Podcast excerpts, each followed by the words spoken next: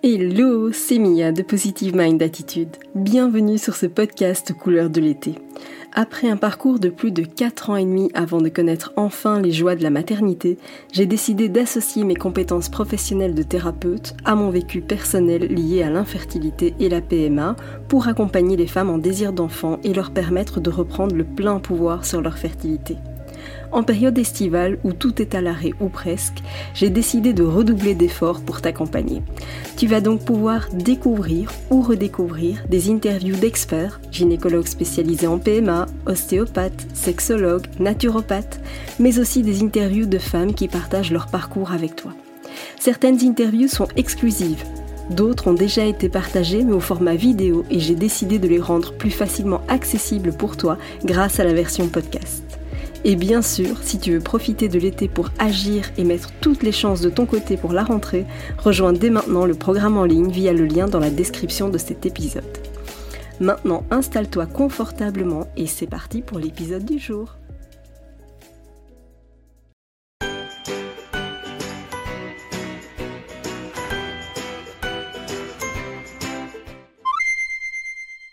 Salut Elodie Bonjour Hey, salut Ça fait plaisir de te voir. Tu vas bien? Ça va, oui, merci. Super, bah encore félicitations, c'est fantastique. Merci. Tellement, tellement contente pour toi, c'est génial. C'est vraiment super. Et c'est vrai que du coup, bah, j'avais envie de, pouvoir revenir avec toi sur, euh, bah, sur ton parcours, sur, euh, sur tout ce qui s'est passé. Est-ce que tu es OK pour échanger par rapport à ça? Oui? Super. Du coup, nous, ça faisait sept ans qu'on essayait. Et bah, en fait, euh, on la PMA, ça faisait que depuis deux ans, en fait. Hein. Oui. Donc, au départ, euh, pendant trois ans, euh, bah, on a essayé de naturellement. Hein. on est vite tombé dans le côté mécanique, enfin, et bah, les rapports juste pour concevoir, en fait. Enfin, surtout moi, je pense, je suis vite tombée là-dedans. D'accord.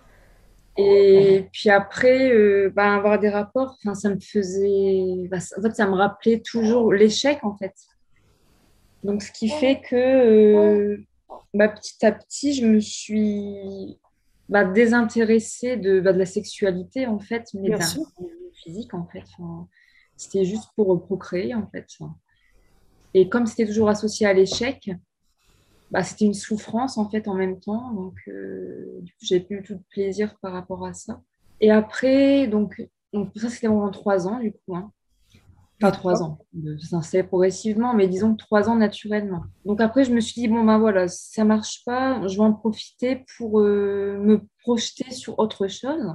Et en fait, comme je suis passionnée d'ornithologie, de nature, euh, enfin de, de sortie naturaliste et tout ça, et j'étais déjà dans plusieurs associations de protection de la nature à ce moment-là. Et je me suis dit, bon, moi, je vais m'engager à fond là-dedans. Et bah, du coup, c'était bien. J'étais bien parce que je m'épanouissais vraiment dans, dans, bah, voilà, dans, ma passion. Et euh, du coup, le projet bébé, ça venait plus au premier plan. Et je me disais, peut-être qu'en n'y pensant plus, bah, ça va venir. puis en fait, non. Bon. Qu'on y pense ou pas, j'ai envie de te dire. C'est un peu normal d'y penser. Donc, euh. Par rapport à ton livre, euh, là, voilà. Euh, au départ, j'écoutais les gens, hein, c'est parce que tu y penses trop, hein, forcément. Voilà, ça. Et je me suis rendu compte que non, parce que même quand je, même quand je dirigeais mon attention sur autre chose, ça ne marchait pas pour autant. Donc, voilà. Et donc ça, c'est vraiment en deux ans. Et puis après, bon, du coup, ça faisait cinq ans au total. Bon, du coup, pendant ces deux ans-là, je le vivais beaucoup mieux. Euh, j'arrivais à nouveau à avoir des rapports euh, plus pour le plaisir. Euh, voilà. Donc, j'ai vraiment réussi à un peu switcher. et à limite, enfin, même, c'était même à l'extrême, parce que limite à me dire, en fait, je suis peut-être peut-être mieux sans enfant, parce qu'au contraire, je peux, faire, je peux vivre ma passion, je peux faire tout ce que j'aime. Donc là, j'ai commencé à faire plein d'activités, bah, à me plonger dans plein d'autres activités en fait, pour un peu combler le vide, en fait, et pour me dire, bah voilà, j'ai de la liberté, je profite, je fais ça, ça, ça, ça, ça. Et en fin de compte, je me suis un peu convaincue que je n'avais pas besoin d'enfant, en fait, pour être heureuse. D'accord. Euh, et en fait, au bout d'un moment, je ne savais même plus réellement si j'en voulais, alors que ça a toujours été pour moi une évidence d'en avoir. J'étais tombée dans le côté, ben, finalement, est-ce que j'en veux? Est-ce que ça va vraiment me rendre heureuse? Est-ce que je suis faite pour ça? Et je me disais, parce que le jour où j'en aurais un, euh, bah, j'aurais plus de temps pour ma passion, j'aurais plus de temps pour ça, pour ça, pour ça. Et puis, bon, mais il y avait toujours la petite voix au fond de moi qui me disait, mais si, enfin,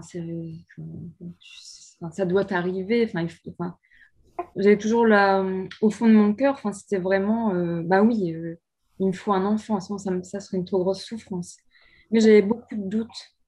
Et quand j'allais chez des amis qui avaient des, enfants en bas âge, quand je voyais ben, voilà, leurs difficultés par rapport à ça, je me disais, bon, ben, finalement, moi, je suis tranquille. Je fais ce que je veux. Voilà, c'est ça. bah, j'ai essayé de me dire, bah non, je suis bien comme ça, en fait. D'accord. C'était pas sincère. Enfin, au fond de moi, c'était pas ce que je voulais, mais j'en étais arrivée à le croire à un moment, en fait. D'accord, c'est super intéressant ce que tu dis. Je pense qu'il y en a beaucoup, beaucoup qui sont concernés par ça et qui essayent du coup de se protéger pour moins souffrir. C'est une forme de protection quelque part. Donc du coup, à quel moment tu as décidé de basculer vers la PMA j'ai plus trop en tête euh, comment ça s'est fait.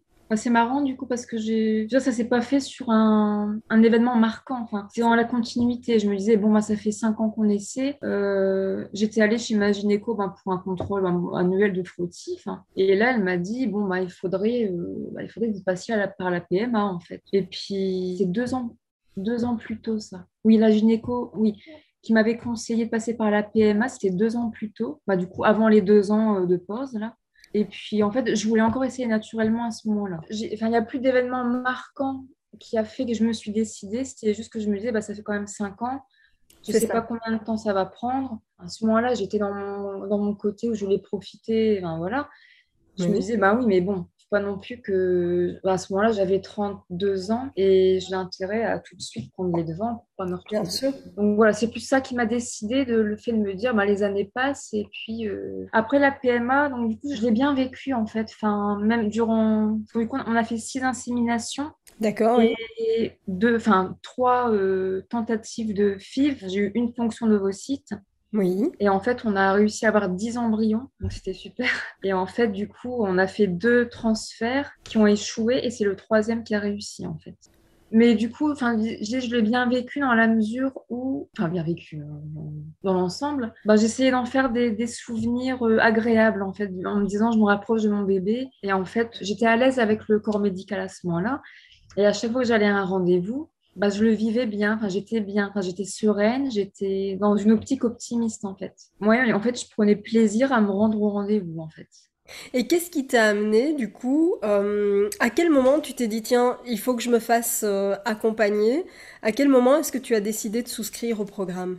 Alors ça, c'était bah, durant le parcours de PMA, au moment où j'ai commencé les FIV. Au moment où tu as commencé les filles. D'accord, donc les fécondations in vitro. Ok.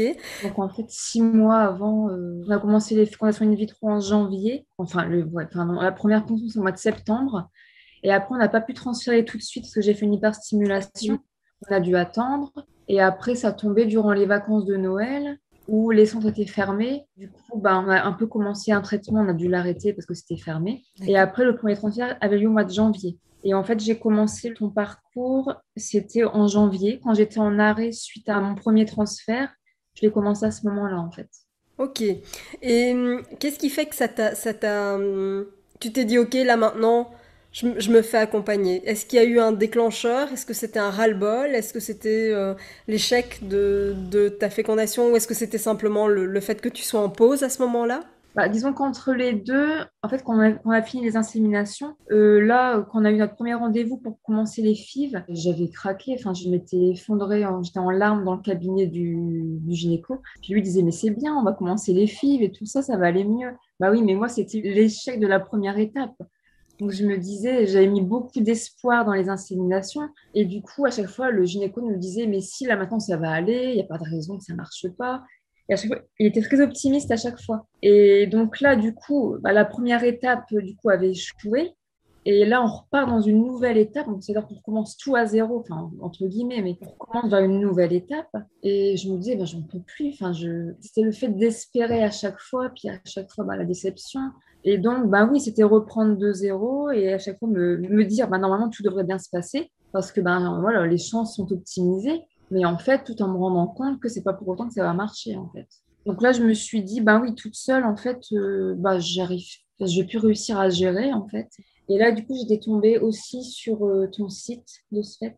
Et c'est là que ben, j'avais lu en fait euh, la page d'accueil et tout ça. Et tout de suite, je me suis dit, bon, allez, c'est bon, c'est ce qu'il me faut. Et en fait, j'avais acheté la méthode IAM, c'était en janvier. Et en fait, du coup, la, bah, ton programme, de, je l'avais suivi très, rapidement, en fait, pour booster au maximum euh, bah, les réussites hein, par rapport au transfert. Et en fait, comme j'étais en arrêt après le transfert d'embryon, j'avais profité pour tous les jours, euh, bah, dessus tous les jours, en fait. D'accord. Ce que j'avais aimé, c'était euh, les affirmations.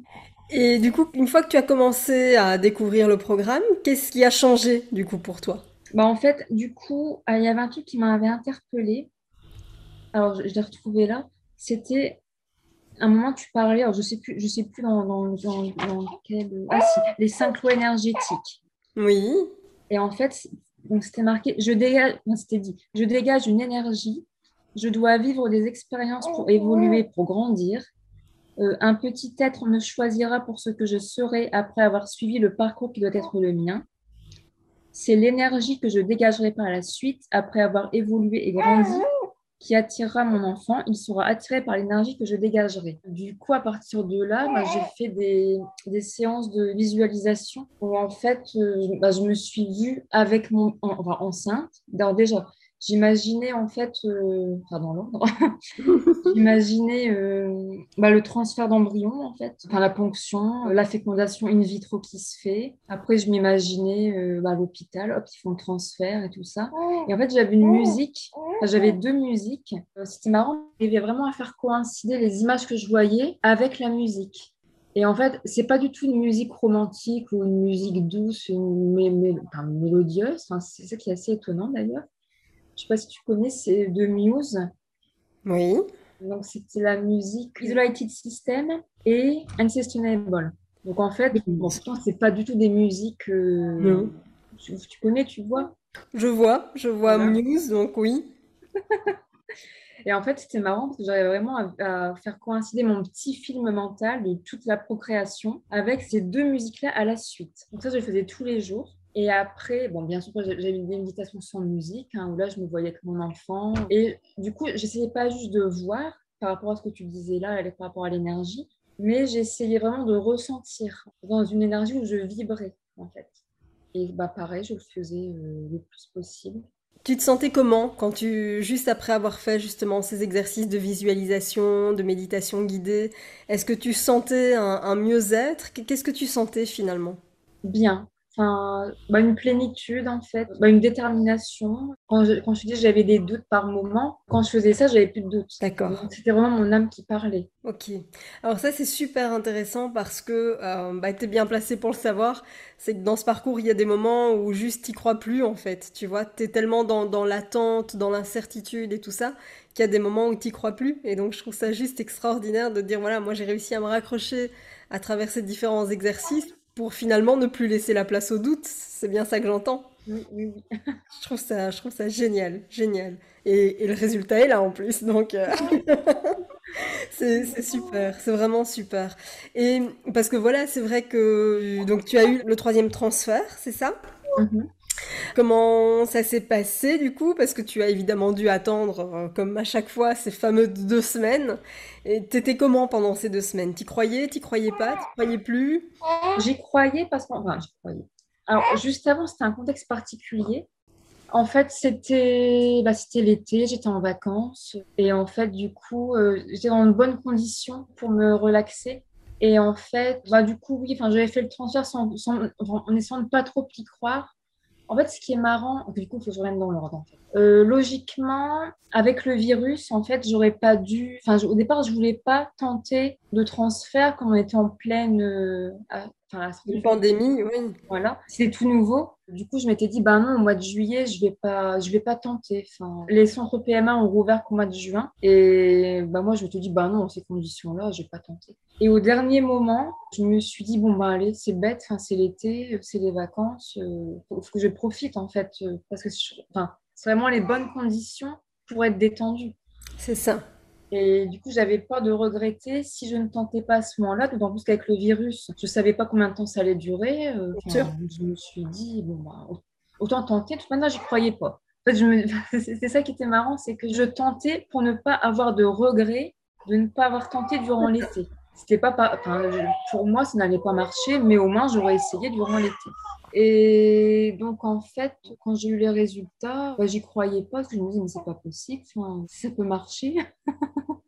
Et puis après, bah, du coup, j'ai fait le transfert juste après avoir vécu tout ça. J'avais pas encore repris le travail parce que ben, c'était euh, le confinement et tout ça, en fait. Donc, j'ai juste repris deux semaines à un moment. Et après, j'étais à nouveau en vacances. Du coup, euh, bah, le fait de ne pas travailler, de passer mon temps à me former, à changer mon énergie.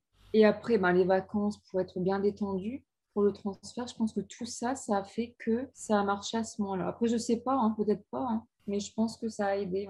Il y a un côté euh, qui s'imbrique correctement.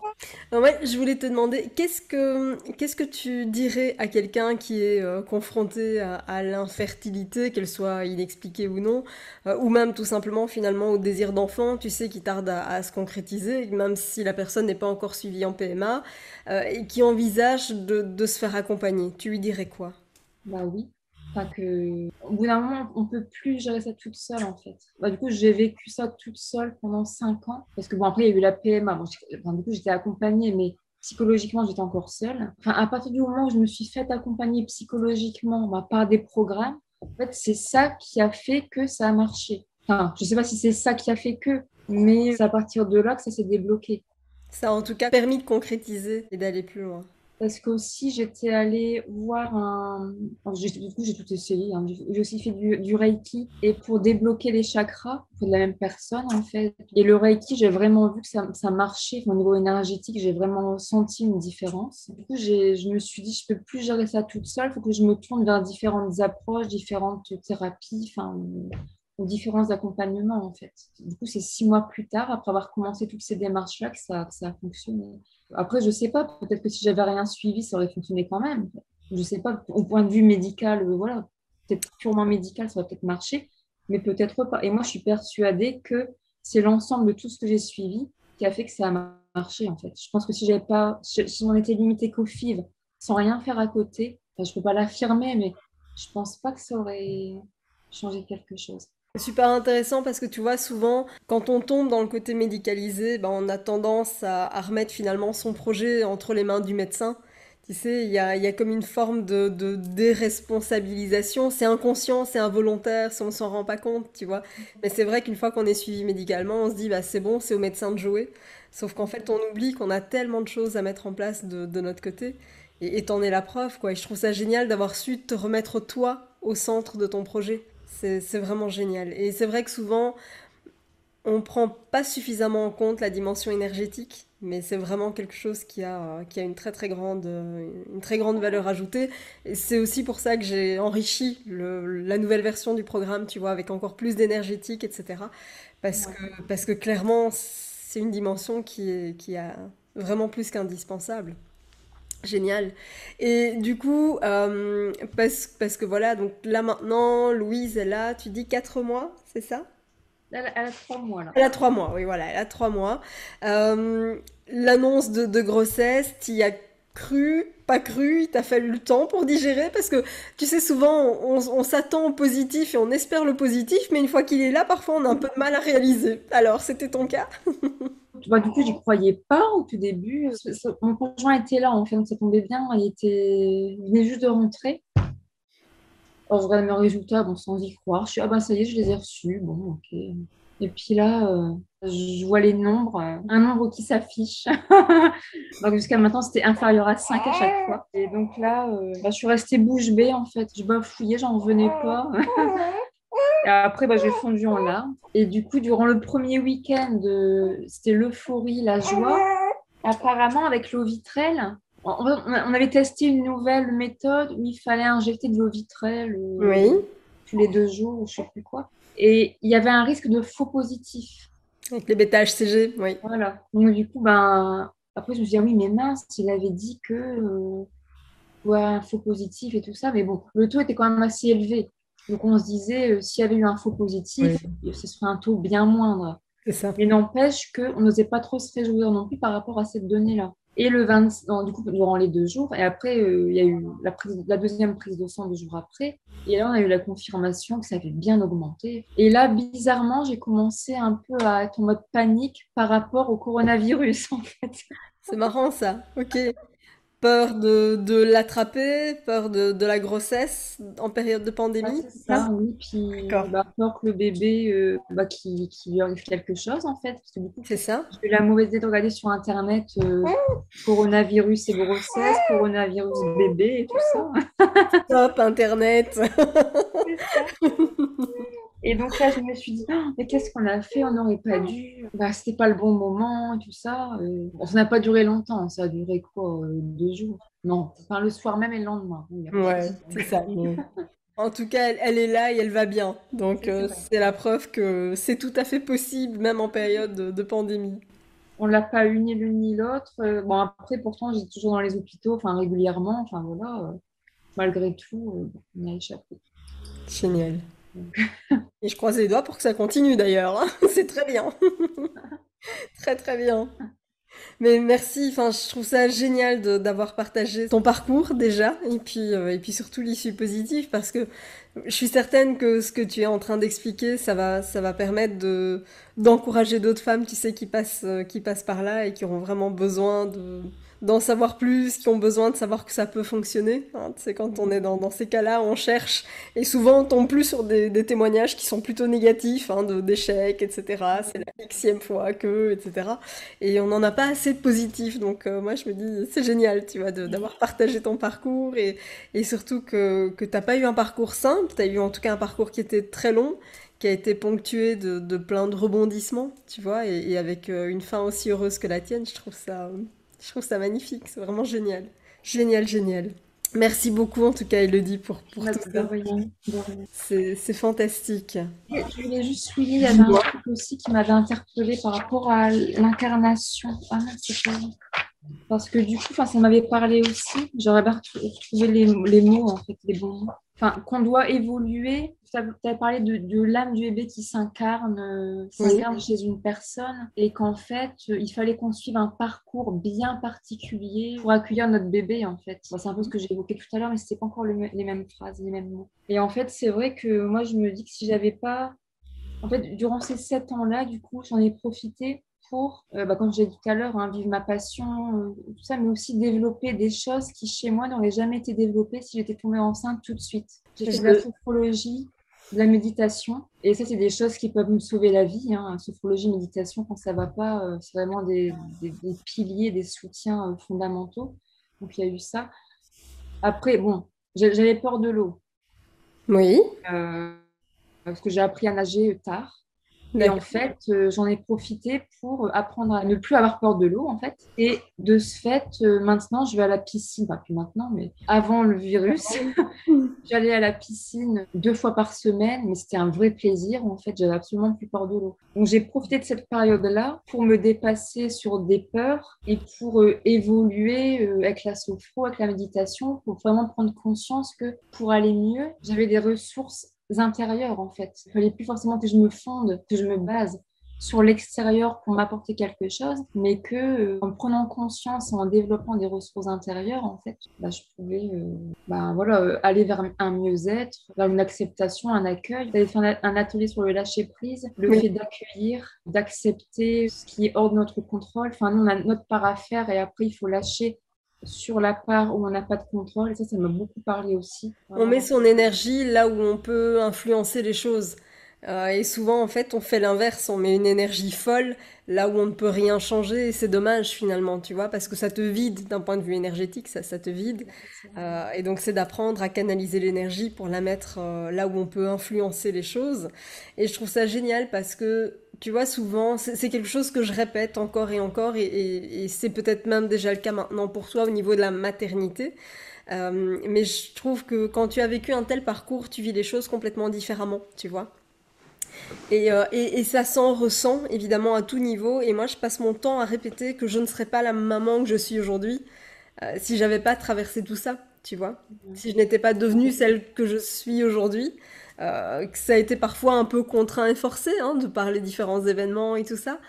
mais, mais c'est justement ce qui m'a permis de, de me développer, d'aller plus loin, de, d'être, d'être celle que je suis aujourd'hui, tu vois. Et, et je reste convaincue que au bout du compte, un parcours tel qu'on le vit, euh, aussi difficile soit-il, il y a, y a vraiment des leçons à en tirer, tu vois, des leçons de vie finalement.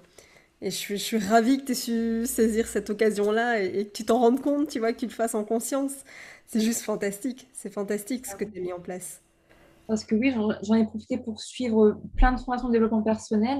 Et en fait, pour m'accepter, en fait, parce que j'ai toujours un problème de confiance en moi, d'estime de moi, en fait. Et en fait, durant toutes ces années, en suivant des parcours, ça m'a permis de m'accepter, de m'accueillir, bah, de m'aimer telle que j'étais, en fait. Et du coup, à partir de là, c'est aussi libérateur. Enfin, et, et, je me rends compte que euh, bah, même par rapport à, à l'éducation, je me suis renseignée par rapport à l'éducation, par rapport à plein de trucs. Et en fait, je me dis que si j'étais tombée enceinte il y a 7 ans, j'aurais pas eu tous ces outils que j'ai maintenant et j'aurais pas élevé ma fille de la même manière. Maintenant, je sais exactement, euh, enfin, je, je, je, saurais euh, davantage tendre vers ce que je veux lui offrir, ce que je veux lui inculquer Tout à fait. de la meilleure manière qu'il soit. Et si j'avais pas eu ces outils-là il y a quelques années, ben, ça, aurait, ça, aurait, été différent en fait. Enfin, c'est c'est ça, c'est vraiment ça. Quand je dis des, des, leçons, disons que ce parcours te, te laisse le temps de te poser les questions que tu ne te poses pas quand, quand tu tombes enceinte directement, tu vois. Mmh. Euh, quand une grossesse, tu vois, se, se, déclenche tout de suite spontanément, finalement, t'as pas le temps de, de t'intéresser, de, de, te poser des questions, en tout cas en te projetant, tu vois, euh, à l'avenir. Euh, et c'est vrai que le fait d'avoir attendu longtemps, ça te permet aussi d'observer comment ça se passe chez les autres ce que tu veux, ce avec quoi tu es en accord, ce avec quoi tu n'es pas en accord, euh, pour essayer justement d'avoir un fil conducteur. Alors ça ne veut pas dire que de temps en temps il n'y a pas d'écart, ça ne veut pas dire qu'après coup on ne fait pas d'erreur, hein, tout le monde en fait. On, fait. on fait du mieux qu'on peut avec ce qu'on a, ça c'est important aussi. Mais ça te permet en tout cas d'être, d'être aligné avec tes valeurs, avec ce que tu veux vraiment, parce que tu as eu le temps de te questionner en fait. Et j'avais fait aussi un tableau de visualisation créatrice. Oui, génial. Sans y croire, en me disant, bon, tu le fais, enfin sans y croire. En fait, j'avais vu sur Internet que euh, les résultats étaient bluffants dès qu'on le faisait. On, récoltait ce qu'on avait demandé euh, en un rien de temps. La boîte est assez spectaculaire. Et je disais, bon, bizarre quand même. Mais bon, bon je l'ai fait. Hein, J'étais prête à tout. Et en fait, moi, je l'ai bah, fait quelques mois avant que, que, ça marche, en fait. Et, oui. et du coup, bah, je m'étais au centre. Euh... J'en avais fait deux. Un, une fois que mon enfant sera là. Oui. Et un pour m'aider à concevoir. Enfin voilà, après pour ceux qui s'intéressent, euh, ils tapent tableau de visualisation créatrice sur internet et puis. Alors figure-toi que dans la toute nouvelle version du programme, j'en ai carrément intégré un. Ah bah, euh, parce que parce que je trouve ça euh, je trouve ça incroyable. Je vais dire moi, pour la, la, petite confidence, moi chaque année j'en fais un. Euh, chaque année j'en fais un parce que souvent bah, ce que j'ai mis dessus entre temps, tu vois, c'est réalisé, etc. Alors on peut penser que c'est magie ou quoi que ce soit, ok. Euh, moi, je, je crois pas du tout à, à, ce côté magique. Je crois simplement au fait que tu focalises ton attention sur ce qui est vraiment important pour toi et que du coup, comme tu l'as constamment à l'esprit, bah, ton esprit il est doué pour te rappeler ce qui est important pour toi et que du coup, tu repères plus vite les choses qui ont de l'importance et du coup tu déclenches plus d'opportunités, tu déclenches plus de possibilités pour atteindre tes objectifs, tu vois. Et c'est vrai que, quand, tu as, euh, quand tu es au clair sur ta vision, ben, si je prends euh, simplement l'hygiène de vie, l'alimentation, si tu as ton objectif clair en tête, tu vas pas trop faire d'écart parce que tu sais que derrière, ça va pas servir ton objectif, tu vois.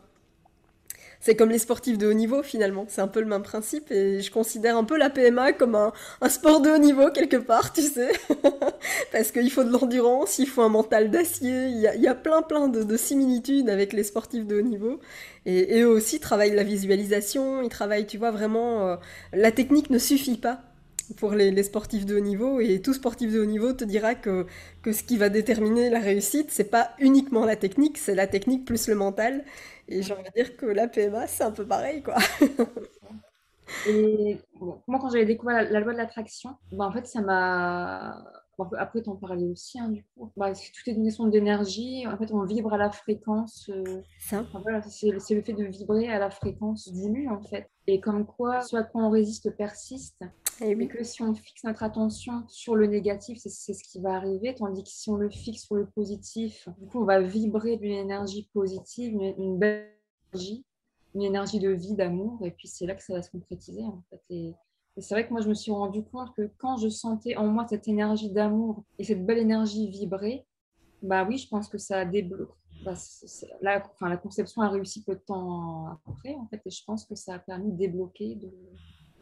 Et tu sais, c'est vrai que, que, cette fréquence énergétique aujourd'hui, c'est pas quelque chose de, perché c'est quelque chose qu'on peut démontrer scientifiquement parlant. Tu vois, il y a, y a, des appareils scientifiques qui permettent justement de mesurer le, rayonnement.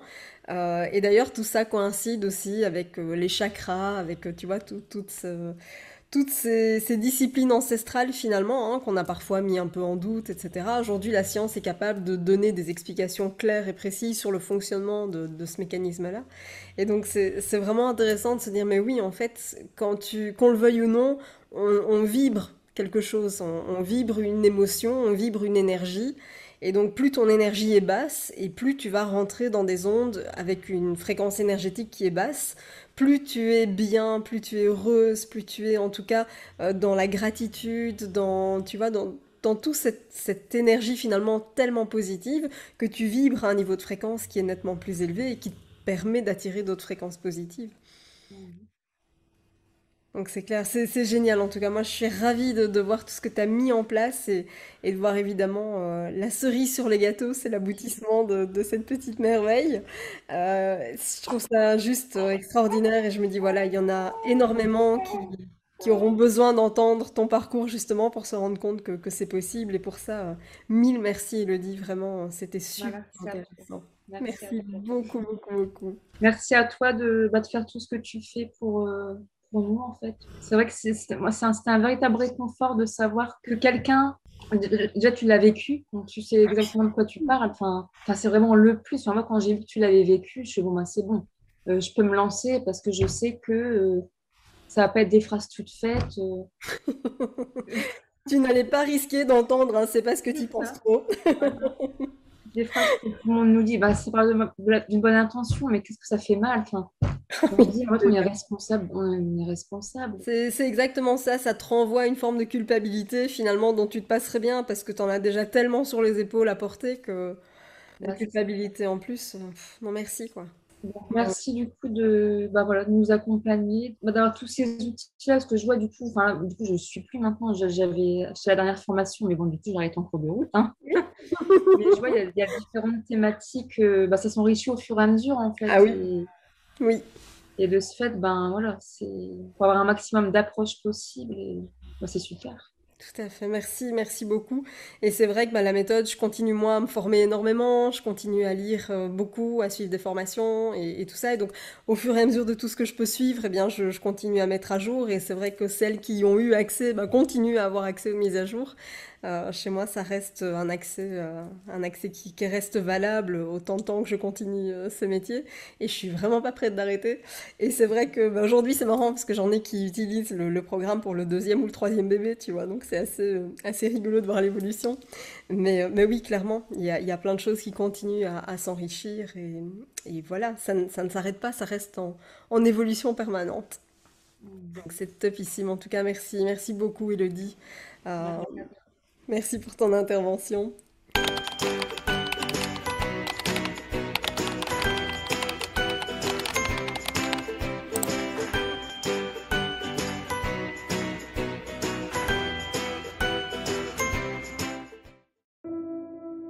Merci d'avoir écouté cet épisode jusqu'au bout.